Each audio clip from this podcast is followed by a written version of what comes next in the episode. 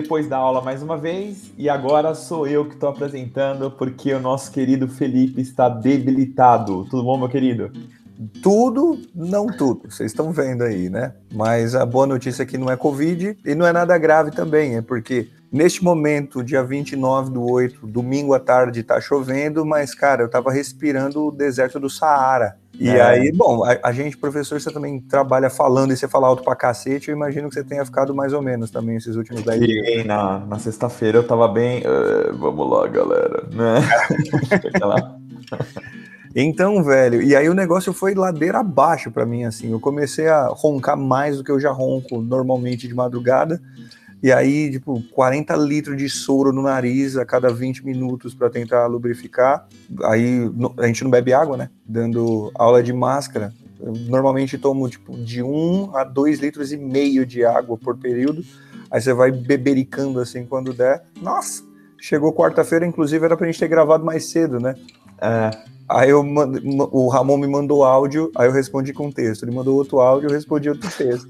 Ele mandou outro áudio e falei, então, não tem áudio não. Não, galera, né? É, Ramon, obrigado, mas não dá não. e o pior é que minha voz não fica nem assim, fica um sussurro, né? É. Se eu estivesse falando grosso, ainda fica naquela, vamos falar de um tema soturno, né? mas não é, é simplesmente eu fico soprando no microfone e não vai sair nada. Não, ainda bem que choveu, né? Pois é. E choveu até relativamente bem. Tomara que tenha chovido em outras partes do Brasil, que essa seca tá é. extremamente complicada. É. Temos muitos adendos? Tem, tem até adendo de adendo. Ô, oh, louco! Aliás, uma coisa bem interessante para quem está ouvindo a gente é nós temos pessoas que estão ficaram sabendo, começando a ouvir nosso podcast um pouco atrasado, então é bem provável que futuramente nós tenhamos mais adendos de adendos, né, Felipe? É, o pessoal está indo buscar é, é, interessante isso. O pessoal está indo buscar episódio que a gente já gravou tem um bom tempo, semanas ou meses, e comentando agora. E tem gente que ouviu o episódio, mas não ouviu o adendo. E aí fez um comentário depois que a gente já tinha feito adendos. Então a gente está fazendo o um negócio meio catando cavaco. Vamos ver até onde a gente consegue levar essa bola de neve. Né? Na hora que atrapalhar tudo, a gente muda. Por enquanto parece que está funcionando se não funcionar mais. E às vezes é um. serve pra gente se corrigir, né? Sim. No caso, a gente até montou um episódio novo de mesma pauta, mas aparando a aresta. Perfeito. O importante é sempre estar tá passando para todo mundo que está ouvindo a gente credibilidade, né? Pra... Exatamente. Aliás, vamos começar por isso. Você falou a palavra-chave, credibilidade. O primeiro adendo de adendo que a gente já tinha comentado lá no episódio 40 era quando a gente falou de imprensa. A gente ouviu mais de uma vez, né, ao longo dos episódios, mas agora eles vieram numa avalanche do que a gente estava conversando, que a gente falou muito do paywall e o contato com o, o discurso sem lastro, né, sem curadoria e o problema que a, imprensa está enfrentando, ou que a gente está enfrentando por causa da maneira da imprensa. Outro defeito, além da dificuldade do acesso à informação, por exemplo, do paywall, Tá, o tom conciliador, eu acho que nos últimos 10 dias, 15 dias, ele tem sido ainda mais evidente, né? Porque vários veículos de imprensa e até vários jornalistas estão com medo de parecer parciais. Aí ficar naquela assim, é, fulano de tal diz que sangue de crianças recém-nascidas cura Covid. Porém, cientistas discordam. Essa é a manchete. Né? Claro, eu estou dando o exemplo esdrúxulo justamente para dar a dimensão do que é. Não é porém cientistas discordam. É mentira. Tá é. errado. Ou você nem noticia, ou você diz, fulano mente, independente de quem seja fulano. Se é o Gerson, se é o doutor Afrânio, ou se é o presidente da República. Taca lá na manchete, doutor Afrânio mente. Ministro da Cidadania mente, presidente da República mente. Porque existe essa, essa parada que a gente está vivendo de que tem. Não, mas tem o outro lado. É. É. é, é, é você tem que ver o outro lado da história. Você tá falando 2 mais 2 é 4, né? É, exatamente. Exato. Tem coisa que tem outro lado, tem coisa que não tem outro lado. Ah, por quê? Porque você não permite a controvérsia? É, alguns assuntos não tem controvérsia. Inclusive, a gente falou sobre isso, né? Eu falei da gravidade. Qual é a controvérsia da gravidade? É você pular da janela e não morrer. Tenta aí. Vamos ver o que acontece. Né? Então, até que haja evidências de que você consegue flutuar, como foi o caso do fulano que entrou com uma ação lá para provar que ele é o super-homem brasileiro Meu, e que a DC devia dinheiro para ele, né? Aquele cidadão talvez seja o nosso mártir. da controvérsia. É. Vamos esperar para ver o que, que, o sistema de justiça fala sobre ele. Vamos esperar para ver as evidências. Ele pode ficar o, o, nosso novo bilionário brasileiro, porque ele vai processar a DC e ganhar metade dos lucros. É, exatamente. É, é royalties, né? Royalties, exatamente. Você não pode falar do Superman sem pagar dinheiro pra ele, porque o Superman é ele.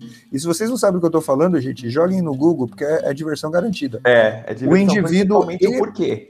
Ele efetivamente diz que ele voa, tem visão de raio-x e, e ele solta laser pelos olhos. E depois, gente, pesquisa para vocês saberem como ele, ele afirma, qual a evidência, a prova que ele tem para para dizer que é o Superman brasileiro. E mais legal ainda é como é que a gente sabe que ele existe. É porque ele era um dos responsáveis por comprar vacina. É. é. É isso. É esse tipo de pessoa que está gerindo a nossa vida. Vamos ver. É, é um cambista de vacina. O cambista de vacina, exatamente. E ainda a esse respeito, eu vou fazer, falando em vacina e falando em controvérsias de internet que não fazem sentido, eu vou parafrasear uma metáfora do Attila Yamarino, que ele falou num TED Talk um tempo atrás. A gente falou da parada do WhatsApp, né? As correntes de WhatsApp, como as fake news se disseminam rapidamente ele falou que houve uma época em que o professor era uma torneira do deserto. Então você tem aquele deserto infinito de secura e o professor era a única torneira que pingava informação. Só que hoje o que acontece é que você tem um oceano e está todo mundo se afogando. E o trabalho do professor é distribuir boia. Eu vou estender isso não só para o professor, mas toda forma de divulgação de informação com curadoria e lastro, né? Então o jornalismo ele tem inclusive por incumbência falar para o cara não se afoga aqui, isso aqui é perigo, isso aqui é falso, isso aqui é mentira, mas fala categoricamente, não passa posso, por Posso dar um, um, exemplo prático? O IAG, ó, duvido que muita gente saiba, o IAG, né, Instituto de Astronomia e Geociências da USP, lançou um manualzinho para falar sobre mudanças climáticas para criança, de graça. Você só vai lá no site deles e baixa. Agora, boa parte ainda deve estar ouvindo sobre o que é aquecimento global, ou melhor dizendo, o que não é, né? É, pelo WhatsApp, entendeu? Então. É. Inclusive, você vê que é um negócio louco, né? Eu, particularmente, nunca ouvi falar disso, né? Desse manual. Mais importante do que isso, o termo aquecimento global ele já tá velho. Tá, é mudanças mais, climáticas. Mais de uma década. Aliás, a minha voz é uma evidência dessa mudança climática. É. Porque ficar mais quente e ficar mais frio, e chover mais, e não chover, todas essas mudanças são a decorrência do aquecimento médio. Porque senão você tem que nem o Ernesto Araújo, saudoso Ernesto Araújo, aquele brilhante chanceler que tivemos, o orgulho para o Barão do Rio Branco, falou que o aquecimento global não existe, porque quando ele foi para a Itália no inverno tava frio. Tava frio, é, é exatamente. É, é isso. E, mas, então, e o manual é bacana porque ele é todo desenhado para criança mesmo entender. E Aliás, para adultos. E para adultos, não, nossa, Não, não só criança precisa que desenhe. É. Exatamente. E eles lá, uma das coisas que eles mais levantam a, a, a pauta é diferença entre tempo, clima e também a diferença entre falar aquecimento global e mudança climática. Nossa, sensacional. Repete aí como é que a gente pode pesquisar? Você vai entrar no site do IAG. Tá? IAG. IAG. Instituto de Astronomia e Geociências. E Geociências. Lá da USP. E aí você. Lá tem uma cartilha. Eu vou. Faz assim, ó, a gente vai conversando enquanto eu busco aqui rapidinho o, o, o resto do site para ficar mais fácil para quem quiser dar uma olhada. Mas enquanto isso, a gente vai conversando enquanto eu procuro aqui. Vai lá. Perfeito. Mas a manual de mudança climática, manual do aquecimento global, acho que não é difícil. Você jogar isso no Google já vai chegar. Principalmente se você tem criança e está com dificuldade de explicar para a molecada. É isso aí. Inclusive, quando alguma criança, principalmente, começar a ler algum texto que faça referência à Terra da Garoa, essa molecada de São Paulo que nunca viu uma garoa na vida, ou é seco ou tempestade, você vai ter que explicar por que, que o clima de São Paulo foi um ao longo de 480 anos e não é mais. Perfeito. Vamos mudar de assunto? Vamos lá. Beleza, porque esse era o adendo do adendo, muito interessante, muito importante, eu acho que nunca foi mais pertinente, certo? Nós vamos entrar em setembro, e setembro promete, mas não vamos queimar cartucho ainda, não vamos sofrer antes da hora. Vamos ver como é que fica o mês de setembro, lá no episódio 50, se for o caso a gente toca nesse ponto de novo. Sobre humor, eu acho que o que a gente falou lá dos monumentos históricos do Borba Gato, por enquanto não gerou grande controvérsia. Os comentários que fizeram para a gente foi de um interessante. Obrigado, né? Obrigado pelo, pela chancela. Mas se a gente falou alguma coisa que não parece muito acertado, por favor, nos corrijam. E sobre o humor também. Parece que nossa postura pareceu acertada. Ah, só que, como eu sou desses, eu gostaria só de fazer uma provocação. Cara, o lance do humor, você me perguntou, né, Ramon, o quanto a piada funciona lidando com a tragédia. Tudo tem a ver com aquele elemento que a gente já falou antes, que é o elemento intelectual, né? O que, que garante que o negócio está funcionando é o contexto intelectual. E aí, depois a gente ter gravado no Dia dos Pais, uma humorista brasileira, que eu recomendo muito, a Mel Maher. É mel de, de mel de abelha mesmo e Maher com H. Ela fez uma piada que eu achei brilhante ela tweetou, na verdade, né? Uma piada que ela fez oralmente, mas ela escreveu e por escrito ficou muito melhor por causa da frieza, né? Você dá no ritmo que você quiser. Ela fala do Dia dos Pais e do pai dela, que foi um grande homem, mas ela perdeu o pai muito cedo e ela tem filhos e ela tem filhos de pais diferentes e que no Dia dos Pais, como ela não tem mais o pai dela, ela sempre pensa muito nos ex-maridos. Porque assim como o pai dela, todos são grandes pais e todos estão mortos para ela. Ai, caraca. Cara, é brilhante. É a aula de quebra de expectativa. Elogiou o cara, mas você sacou o ódio que vem lá da vesícula biliar e com ácido sulfúrico jogado na cara do fulano. É isso é aí. O que, que caracteriza a boa piada? É, é isso. É o quando ele consegue te pegar desprevenido. Às vezes, passa do tom e você erra a piada. Então você falar ele tá morto para mim, pode ser que esse cara tenha ficado ofendido. Provavelmente não. é. Muito provavelmente não, porque a piada é muito boa. E assim, é, eu tava pensando né, nesses dias sobre uma frase que muita gente fala no dia a dia e que tem tudo a ver quando você falou que sobre graça, sobre humor, piada, e é uma frase mais ou menos assim, que às vezes está acontecendo algo inacreditável e você fala, só pode ser piada.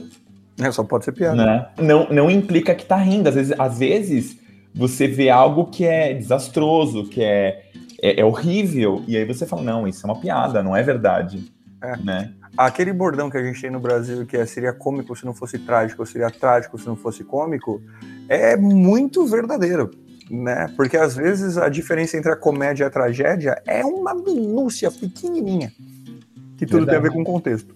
É. Bom, o, o, Felipe, deixa eu só aproveitar então esse, essa pausa.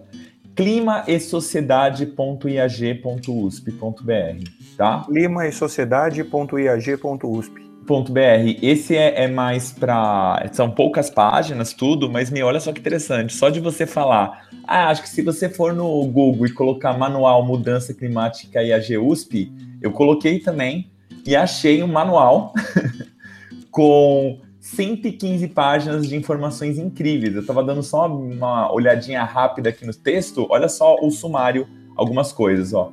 Complexidade científica das mudanças climáticas, aprendizagem social, o clima do espaço face ao presente. Eu só estou lendo alguns. Resíduos sólidos e as mudanças climáticas, eventos extremos de tempo e clima e desastres naturais, e assim por diante. Então, muita coisa aqui nesse manual. Sensacional.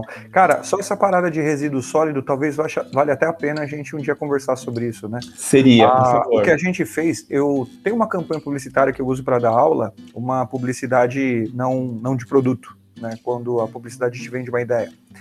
É uma imagem de um menino levantando o mar como quem levanta um tapete e tá cheio de plástico. E é bem aquela parada do varremos para baixo do tapete. É. O tal do plástico biodegradável, que eu já vi em vários lugares, a galera usando embalagem canudo de plástico biodegradável. Falei, meu amigo, plástico e biodegradável não tá batendo alguma coisa. O que acontece é que você não vê a sujeira, que é justamente o que a gente está fazendo. Como a poluição é feia, eu coloco num lugar em que eu não veja ou de alguma forma que eu não veja. E o que acontece é que os nossos mares estão virando um, um lixão, só que você não enxerga. Né? E esse impacto ambiental está ficando gigantesco. É, de novo, nós estamos no dia 29 de agosto. Nesta semana, está se noticiando, se discutindo, se debatendo muito o que estão fazendo lá em Balneário Camboriú, porque Brasil, dando aula de novo, né? Construíram aqueles prédios de 4 milhões de metros de altura na frente da praia, e aí não tem mais sol na praia. Eles tiveram uma ideia linda a gente arranca a areia do mar e estica a praia. E aí você destrói a vida marinha. É, exatamente. é, mas É, a gente, olha, pessoal que está ouvindo a gente, se vocês querem um episódio bem bacana uh, sobre mudanças climáticas em, em todos os aspectos, né, resíduos sólidos, tudo, a gente prepara uma coisa para você que tem muita coisa para falar, inclusive é, não faz muito tempo, né, Felipe, que estava se cogitando co construção de, de imóveis em região de mangue, né? Sim. Né? Mas enfim, a gente deixa para um, essas discussões para um outro momento. Então vamos fazer o seguinte: não vamos nem esperar a galera. Vamos começar a acertar essa pauta agora, porque eu Perfeito. quero falar sobre isso. Então tá, tá na fila aí, ó. Não sei a data, mas vai aparecer em breve aí, a gente fala especificamente disso. Um episódio comprido, inclusive, para a gente tentar ser bastante minucioso e não deixar nenhum buraco. Tudo bem? Perfeito. Já que falamos de ciência, momento meia-culpa do Ramon. Opa! Ou você quer primeiro uma crítica infundada que você fez ou uma falta de didática que você cometeu? Eu prefiro primeiro falar a minha própria crítica, pode ser? Pode ser. Tá, tem no episódio, o primeiro episódio que a gente falou sobre espaço-tempo, tem uma hora que eu tava falando, né, é, do que o deslocamento é o produto é, velocidade vezes tempo, mas tem uma hora que eu não sei porque eu mudei o termo, né? Então, ao invés de falar velocidade vezes tempo, eu falei, acho que distância vezes tempo. Isso tá errado, tá? Rapaz, eu, eu confesso que eu não notei. e eu acho é. que ninguém notou. É, mas é importante falar. Alguém notou, alguém sempre Não, ó, que bom que a gente já percebeu que você faz uma bela autocrítica. Mas as críticas que você recebeu aqui são bem piores, tá? Tá, vai lá. Vou repetir. É um erro que você cometeu porque faltou você explicar, ou seja, você falhou no seu intuito, ou você fez uma crítica muito ácida, injusta, que não coube, e a gente vai mandar um. um, um vai pedir pro Christopher Nolan fazer um vídeo te xingando. V vamos falar, começar pela crítica injusta. Crítica injusta. Você falou que é uma conveniência de roteiro meio besta que o buraco de minhoca abra exatamente onde eles precisavam. não é? É. Pois é, mas o filme te fala que. Agora tem um spoilerzinho pequenininho. Que humanos do futuro abriram aquele buraco de minhoca para os humanos do passado conseguirem fazer aquela viagem. Tá, ok. Ah, okay, okay, okay. malandro. Tá aí, ó. Cadê teu Deus agora? Tá, é, faz sentido. Eu não tinha notado isso também, mas realmente. Né? É verdade. Então tudo tá desenhadinho, o barato foi minimamente planejado, tem aquele lance de, de implicações de passado e de, de presente. Tá. E Humanos do Futuro também fizeram o personagem principal, após ele cair no buraco negro, voltar exatamente e... na frente da nave. Ah, mas será que eles não conseguem fazer isso? Não, não sei. Se eles conseguem fazer o buraco de minhoca aparecer minuciosamente, o resto é tranquilo. É, o resto é de boa, né? Tá bom. Mas, então, não, é, é isso tranquilo. Aí. É isso aí. Você não sabe de quanto no futuro eles são na frente. É, exatamente. Não, então, não, se, você, se você pensar, vamos fazer uma conta rápida. Até, sei lá, 150, 200 anos atrás, a gente tava morrendo de dor de garganta. Uhum. Hoje a gente está indo para Marte. É. O, o, o, Jeff Bezos pretende ser o, o, o Hernan Cortés de Marte. Né? Ele vai transformar o, a Marte em, em uma Amazon gigante, num depósito da Amazon. É, se você fizer essa conta, então 200 anos foi de dor de garganta matando para Jeff Bezos em Marte, claro, vocês entendem o que eu quero dizer com Jeff Bezos em Marte. É, chuta aí dois mil aninhos para frente. Se a gente não se matar antes, é, eu acho que a discussão nesse ponto aí ela é mais significativa quando você, por exemplo, né? Porque você poderia dizer simplesmente, ah, mas por que então eles fizeram o buraco de minhoca aparecer do que simplesmente salvar a raça humana? Mas na verdade, esse é um é negócio bacana quando você fala do tempo. Precisava ter acontecido isso para depois eles perceberem que tinham que mandar, né? Esse é o paradoxo. É, é, então, eu não sei quem foi que fez o comentário, mas foi, foi perfeito. É isso aí. Eu também. Quem foi para te agradecer? Eu não lembro, eu só anotei. eu botei no celular, então eu puxei o meu, meu, meu arquivinho de notas. Eu tenho um arquivo que chama Depois da Aula. Aí eu paro ali em qualquer lugar, eu tô almoçando, deixa eu anotar isso aqui para não esquecer. Deixa eu anotar para não esquecer, mas eu só anoto. Tem uns que eu esqueço. Então, assim, eu anoto rápido. Sabe quando você põe palavras-chave? Sim. E aí eu vou ver, assim, semanas depois, eu falo, o que, que eu quis dizer com essas palavras-chave mesmo? Aí eu perdi, perdi a pessoa, você que falou isso, me perdoa, viu? Eu não lembro seu nome. Fala aí que a gente repete depois. e aí a, a, outra crítica, essa crítica é minha, tá? Tá. Buraco de minhoca. Você não explicou o que é o buraco de minhoca. É, eu não expliquei porque Veja, o buraco de minhoca é uma solução da equação do, do Einstein, que é uma entre tantas soluções da equação do Einstein, que, na verdade, quando se fala em buraco de minhoca, vamos supor, existe o buraco de minhoca. Isso não implica que se você entrar, você vai conseguir sair. E aí não implica também que ele vai ser estável. Então vamos primeiro co começar, né? Então esse buraco de minhoca, como o próprio nome sugere, seria vai um caminho de um atalho para você ir de um ponto a outro do, do cosmos, do universo. Pensando é... que o, o, o, o, cosmo é um tecidão, é tipo um amontoadão, Isso. é um queijão é um e queijão. Aí, e, aí, aí tem um buraquinho ali que é por onde você passa. Em vez Aliás, de a, a, galera gosta de criticar os nomes que físico dão, mas eu, eu acho tão propício. Buraco Opa. negro. Eu, eu acho que assim, é, é, simplista no, no ponto certo, sabe? Concordo. A ah. galera fala assim: ah, mas físico não pensa muito em fazer nome. Eu falei, por isso que é tão legal. Ele não vai. Você nunca vai ter um. Um nunca vou dizer, né? Não vou ter essa prepotência, mas um termo, uma partícula que vai ser Shingle Mangle Jingle Brangle, né? Não, é. Chama de. Up. como, os termos sintáticos, né? É, chama os, de os, os, os, termos sintáticos não tem por que ser tão complexos, é, particularmente exatamente. no português. Todo mundo sabe o que é passado, por que a gente usa pretérito? Porque pretérito é legal pra cara. Sim. Ó, pretérito. E, e, você tem um, uma coisa muito bacana, né? Então, o, o buraco de minhoca é uma consequência das equações de Alice. Einstein não foi ele que resolveu, tá? não foi o Wise que resolveu, e agora não, não vou lembrar exatamente qual físico achou essas soluções, mas são, então, é uma solução da equação que mostra a possibilidade de você criar esses atalhos entre pontos do, do, do tecido do, do, universo. Só que existem várias, várias coisas, entre tantas soluções, algumas mostrariam buracos negros que são instáveis, é, buraco negro não, desculpa, buracos de minhoca que são instáveis, e, ou seja, se você entrar, não necessariamente você consegue sair do outro lado. Ou enquanto você entra, você é distorcido. Ou enquanto você entra, você é destruído. Ou enquanto você entra, ele para de existir. Uhum. Entendeu? E então, eles aconteceriam naturalmente. Natura... Então, muito improvável. E, e, e, aí esse é o ponto interessante. Tipo, realmente, foi, foi uma falha minha não ter é, feito essa ligação com o começo do filme já que eles falaram que foram humanos do futuro que fizeram essa casualidade acontecer. Então, ok, isso é, é um bom ponto para o roteiro para justificar o injustificável, sacou? Uhum. Né? Então, já que é algo muito improvável, eu faço com que ninguém possa é, debater, porque houve um, um, Foi premeditado, foi uma coisa pensada que isso acontecesse, não foi algo. Então, porque estatisticamente é muito raro. Saquei. Beleza. Tá? Então teria que alguém abrir um buraco no espaço. é, é, é, assim, é, estatisticamente falando, você conseguir que o buraco de minhoca se crie ao mesmo tempo que ele seja estável, ao mesmo tempo que ele dure tempo suficiente para você fazer a transição, ao mesmo tempo que ele, ele não tenha muitas distorções de espaço lá dentro, ao mesmo tempo, é, é, outras coisas que agora okay. vou comentar, uh, é, é, muito improvável. Mas um, um, um buraco de minhoca que não tenha todas essas condições é, propícias para o ser humano passar.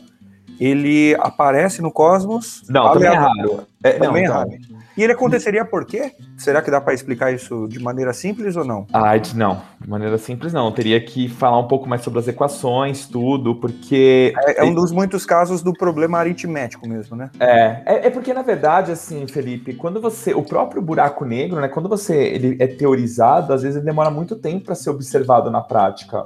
Não faz muito tempo que a gente tirou a primeira foto de um buraco negro supermassivo. Foto entre Entendeu? muitas aspas, mas é perfeitamente. Né? É, é, então assim, e sendo que os buracos negros foram teorizados também há muito tempo atrás. E também e... porque a gente consegue uma, uma, uma, lógica mais concisa, porque a gente sabe que a estrela vai colapsar, né? É, exatamente. Então, mas a ideia de buraco negro é muito engraçada. Ela, ela surgiu até antes do Einstein fazer a, de deixar a teoria mais redonda. Ela é literalmente uma ideia. Ah, uma é? ideia é uma ideia de um corpo que pudesse puxar as coisas, assim, por assim dizer, tivesse uma gravidade tão grande que nem a luz escaparia. É uma ideia. Veja, que olha animal, que interessante. É, mas ah, quem teoriza tudo é o Einstein, e depois, para você provar a existência dele, demora muito. Mas isso é uma coisa muito bonita na física. Às Legal. vezes, para você ir da teoria até o momento que você efetivamente observa, às vezes o cientista já morreu. É. E outra, a, a, física, apesar da observação, exige muita imaginação. Né? Muita, muita. Tá bom? Deixa eu só fazer uma recomendaçãozinha que eu descobri essa semana. Eu achei um perfil que tem uma expressão americana, é bem legal. Eles usam a expressão pornografia para quando algo é tão bonito que é indecente. então, assim, você vê lá, tipo, uma, uma, uma confeitaria. Aí eles chamam de food porn né? Tipo, é um pornô de comida, porque, tipo assim, é, é libidinoso o negócio. Eu achei uma página chamada Space Porn. Então, tá. são fotos do universo, uma foto mais bonita que a outra, a foto do Hubble e tal. É animal. Depois vocês procuram lá, é muito bonito mesmo. Dá vontade de colocar tudo de papel de parede, dá vontade de imprimir aquilo num banner e colar no teto. Nossa, que legal. Bem legal mesmo. Mudando de assunto, então, pra gente ir pro fim? Vamos lá. Tá, vamos falar de Olimpíada. Primeiro de tudo, como você bem anunciou, nós acabamos de começar a nossa Paralimpíada, né, agora no finalzinho de agosto, e como a gente também bem disse, o Brasil sempre tem um desempenho muito bom e tá arrepiando, né? Tá arrepiando, já tem 10 medalhas de ouro, né? É, neste momento que a gente está conversando, ou pela última vez que a gente se atualizou, pode ser que de, de meio-dia para cá tenha acontecido muita coisa. Já estamos com 10 medalhas, nesse momento são. Ah, não, não, não. São 30 medalhas, 10 de ouro, certo? Isso, é. Eu falei, quando eu falei medalha, eu tava falando da de ouro, 10 de Isso, ouro. 10 de ouro, 5 de prata, 15 de bronze, quase 16 de bronze, porque eu tava torcendo muito pro Antônio Tenório. Não sei se vocês lembram disso é o, o judoca e ele vem ganhando em todas. É impressionante. É. Há muito tempo, o cara tá mandando muito bem. Ah, ele... alguém pode acabar falando agora, aí você vai explicar, Felipe. Pô, então por que dessa vez o rendimento dele foi ruim? É, não pois é. Não, não foi ruim. Não, não. Chegou, o, o, judô, é. o judô dá dois bronzes, né? Então o judô tem lá a semifinal e a final vai dar ouro e prata e os desclassificados da semifinal que vão disputar as disputas, digamos, são de terceiro e quarto lugar, acabam rendendo dois bronzes, né? E ele foi para essa final do bronze, entre aspas, vocês entendem o que eu quero dizer, mas acabou perdendo. Só que aí eu vi os detalhes. Primeiro, ele tem 50 anos de idade Incrível. e ainda está competindo em alto nível, e ele teve Covid. E tendo Covid, ele teve 85% dos pulmões comprometidos. Pronto. Eu, eu usei o termo de propósito, viu, Felipe? É, ah, por que, que ele foi ruim? Porque lembra que a gente comentou no outro episódio que as pessoas tendem a falar, ah, mas nem ganhou medalha. não ganhou medalha foi mal, todo, né? É, foi, tem todo um histórico, uma história por trás, né? Pois é. E ó, o atletismo, o futebol, a natação, coisa que a gente já estava indo muito bem, né? Historicamente o Brasil manda bem. Todos esses, esses esportes foram bem e teve medalhas novas, né? O remo, por exemplo né? A gente não tinha medalha no remo ainda e ganhou. É, alterofilismo também ganhou medalha no alterofilismo. Bom, vão acompanhando aí, porque pelo visto vai ganhando mais medalha, tem tudo para ser um recorde, né? É, então. Parece que o recorde são 60 medalhas, 70 medalhas, não lembro exatamente. Eu, eu peguei um aqui que é 72. 72, acho que no Rio foi 72, né? isso, né? Isso, Só que assim, mesmo que não passe no total, a gente pode passar só nas de ouro, por exemplo. Nas de ouro, é. é Outra coisa que tem que ser levada em consideração é que o anfitrião, né, o país sede, coloca atletas em todas as categorias. Aumenta muito a chance de medalha. Se a, essa Olimpíada do Japão fizer frente à Olimpíada do Rio, lógico que o desempenho foi melhor, porque a, o gargalo era mais estreito. Isso, perfeito, perfeito. É isso aí. Eu não sei se a gente aguenta ficar mais tempo no fuso horário de Tóquio. vai acabar com o nosso ciclo de sono, vai acabar com o nosso metabolismo, mas muita gente mandando bem. E, gente, uh, bora valorizar, tá? É, pelo menos no, no colégio que eu dou aula, foi muito bacana, que a gente fez uma divulgação para os alunos, tudo, com relação às Paralimpíadas. Aliás, curiosidade, Felipe, durante muito tempo eu falava para Olimpíada. Mas era. Ah, era? Era para a Olimpíada. Beleza. Ele mudou para Paralimpíada tem pouquíssimo tempo, e se você pensar gramaticalmente, isso foi dicionarizado no Brasil a partir de 2015. Ah, ufa. É. Tá. Na verdade, linguisticamente, quando você tem assim prefixo e radical se juntando e são duas vogais, normalmente você come uma delas. Tá, né? tá, Porque é difícil falar para a Olimpíada, né? Esse ditongão para a Olimpíada, né? As duas vogais juntas é desconfortável. Você come uma, é mais ágil. Ah, então eu prefiro, preciso falar isso, não tem nada a ver com o assunto, mas então é por isso que ao invés de falar hidroelétrica, a gente fala hidrelétrica. Exatamente isso. Substantivos ah. compostos ou substantivos prefixados, a gente tende a quebrar uma vogal para ela sair mais ágil da boca. A língua tende a se agilizar, né? A gente não gosta de perder tempo falando. Perfeito, muito bom. Mas, é, vamos falar de Olimpíada e de medalha, vamos adendar uma coisa que a gente falou, e aqui vem um, uma observação do, dos nossos especialistas em esporte lá dos meus like futebol, mandaram para a gente também a, uma relação né, histórica do que está acontecendo. Estou até, até com um quadro de medalhas aberto aqui para a gente dar uma olhada. Ó. Desconsideremos o começo do século XX, quando o esporte não era tão profissionalizado, né? Mas, digamos, vai, dos anos 80 para cá, o Brasil, quando tinha muitas medalhas, tinha oito, por exemplo, em Los Angeles 84. Então ficava em uma medalha de ouro, duas medalhas de ouro. Atlanta foi um absurdo, né? Aquela dos Estados Unidos, essa a gente assistiu quando era criança, né, Ramon? Sim. Que começaram esportes por equipe, o vôlei de praia, o Brasil ganhou ouro e prata. É o, e, é, não, o famoso ouro e prata, né? O famoso ouro e prata, é. histórico ouro e prata. E foram 15 medalhas no total, 3 de ouro, bastante bronze. O Brasil teve um salto depois disso, depois de Atlanta, das 15 medalhas, só no Rio de Janeiro, de novo, que é o país sede. Claro, em números você vai pensar que é um número próximo, mas pense em proporção, porque a gente tinha ó, em Atenas 10 medalhas, em Pequim e Londres 17 medalhas e no Rio 19, correto? Em Tóquio foram 21 em Atlanta eram três ouros, em Atenas cinco, lembrando que Sydney não teve nenhum ouro. Pequim e Londres três, Rio, país sede, que compete em todas as categorias, sete ouros. E em Tóquio, de novo, sete ouros. Se a gente comparar o que o Brasil desenvolveu em 2004 Atenas para 2021, foi de 10 para 21 medalhas. É mais que o dobro. Isso tem coincidentemente a ver com o quê? É evidente quando começaram os programas de incentivo e financiamento de atletas. Perfeito. A Bolsa Atleta, esse tipo de coisa, começaram justamente é, para dar efeito de verdade na segunda metade da década de 2000. A partir ali do, de 2007, 2008, aí para a Olimpíada de Pequim não dá tantos resultados, mas você pega de Sydney para frente, o negócio estoura, né? E começa a subir muito. Não é por acaso. Isso Perfeito. foi no sentido, é isso que tem que ser. Ainda sobre esse assunto do financiamento de atletas, duas observações que talvez a gente não tenha deixado claro ou não dado todos os detalhes. A gente comentou sobre o incômodo que gerou em algumas pessoas os atletas militarizados ou militares, né? Fazendo continência para a bandeira. Ainda assim, tem uma galera que fala que, como no Brasil a gente tem essa. Não é só no Brasil, né? Mas a gente tem essa parada ufanista ligado ao esporte, né? Então o hino nacional tocando, o esporte, a ideia de vitória, isso desperta um sentimento nas pessoas que mesmo assim talvez fosse complicado essa ideia de vincular patriotismo com militarismo, porque no Brasil essa questão é mal resolvida. Veja, até que faz sentido, mas eu desconfio desse discurso. Porque parece que a pessoa já tem uma birra, né? No episódio passado você falou, gente, nem todo militar é o Braga Neto é. É mais ou menos por aí. E vamos falar de, de, de clichês? Vamos falar de estereótipos, para já Sim. deixar claro?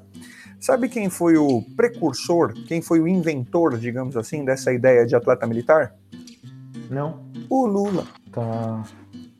Não sabia. Pois é. Então, e agora?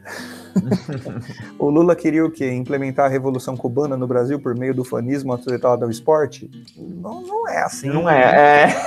É, é uma discussão boba, discussão boba. Não, não faz muito sentido isso. Agora, trazendo a discussão para um, um nível realmente inteligente, Outra sugestão do Smells Like Futebol, particularmente do nosso querido Thiago Petrin, ele falou o seguinte, que os patrocínios para as empresas são um nicho de mercado que eles não estão sabendo explorar. E ele deu um exemplo muito louco.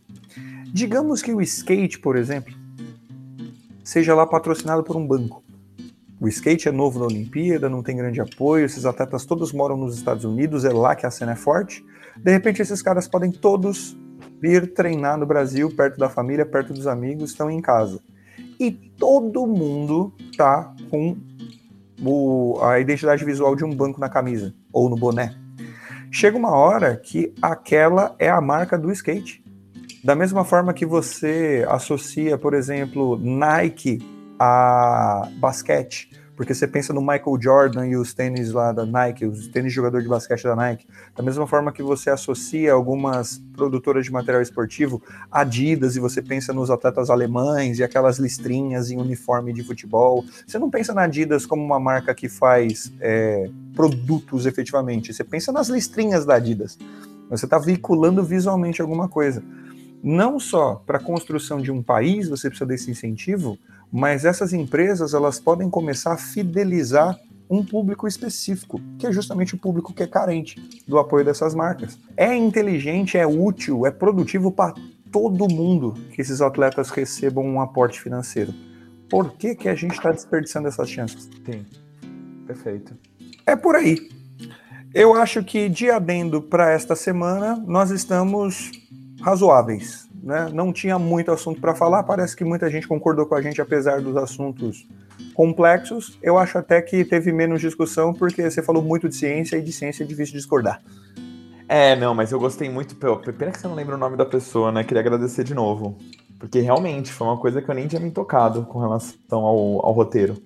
Né? Então, ponto total para essa pessoa, tá certíssimo. E obrigado, né, por ter colocado isso. E, uh, e desculpa pro Nola. Ah, sim, é. Ah, não, mas eu não preciso pedir desculpa pro Nolan, porque eu nunca achei ele um mau, um mau diretor. Mas você criticou ele. e ele escuta a gente. Ah, é? Ele, ele fala português fluente. e assim, para quem ficou curioso, assim como eu, vou dar uma olhada aí com relação a observação de buraco de minhoca para ver como é que tá. E aí eu passo aí em um, uma futura discussão. Perfeito. Então, por hoje é só? Beleza. Então por hoje é só. Vamos ver se a minha voz melhora para a semana que vem. Se não melhorar, vocês já viram do que, que se trata, vocês sabem o que está acontecendo, é porque parou de chover, é porque eu não tive condições meteorológicas de fazer melhores gravações. Sempre um prazer falar contigo, meu querido. Igualmente, Felipe. Muito obrigado, viu, gente? Continuem mandando seus comentários, por favor. Brigadão, qualquer coisa vocês já sabem, acham a gente na rede social, estamos em todas, arroba underline depois da aula. Se precisarem de qualquer contato, manda lá um inbox, pode mandar na página também. Em caso de dúvidas, defeitos, esclarecimentos, estamos sempre de braços abertos. Abraço! Falou!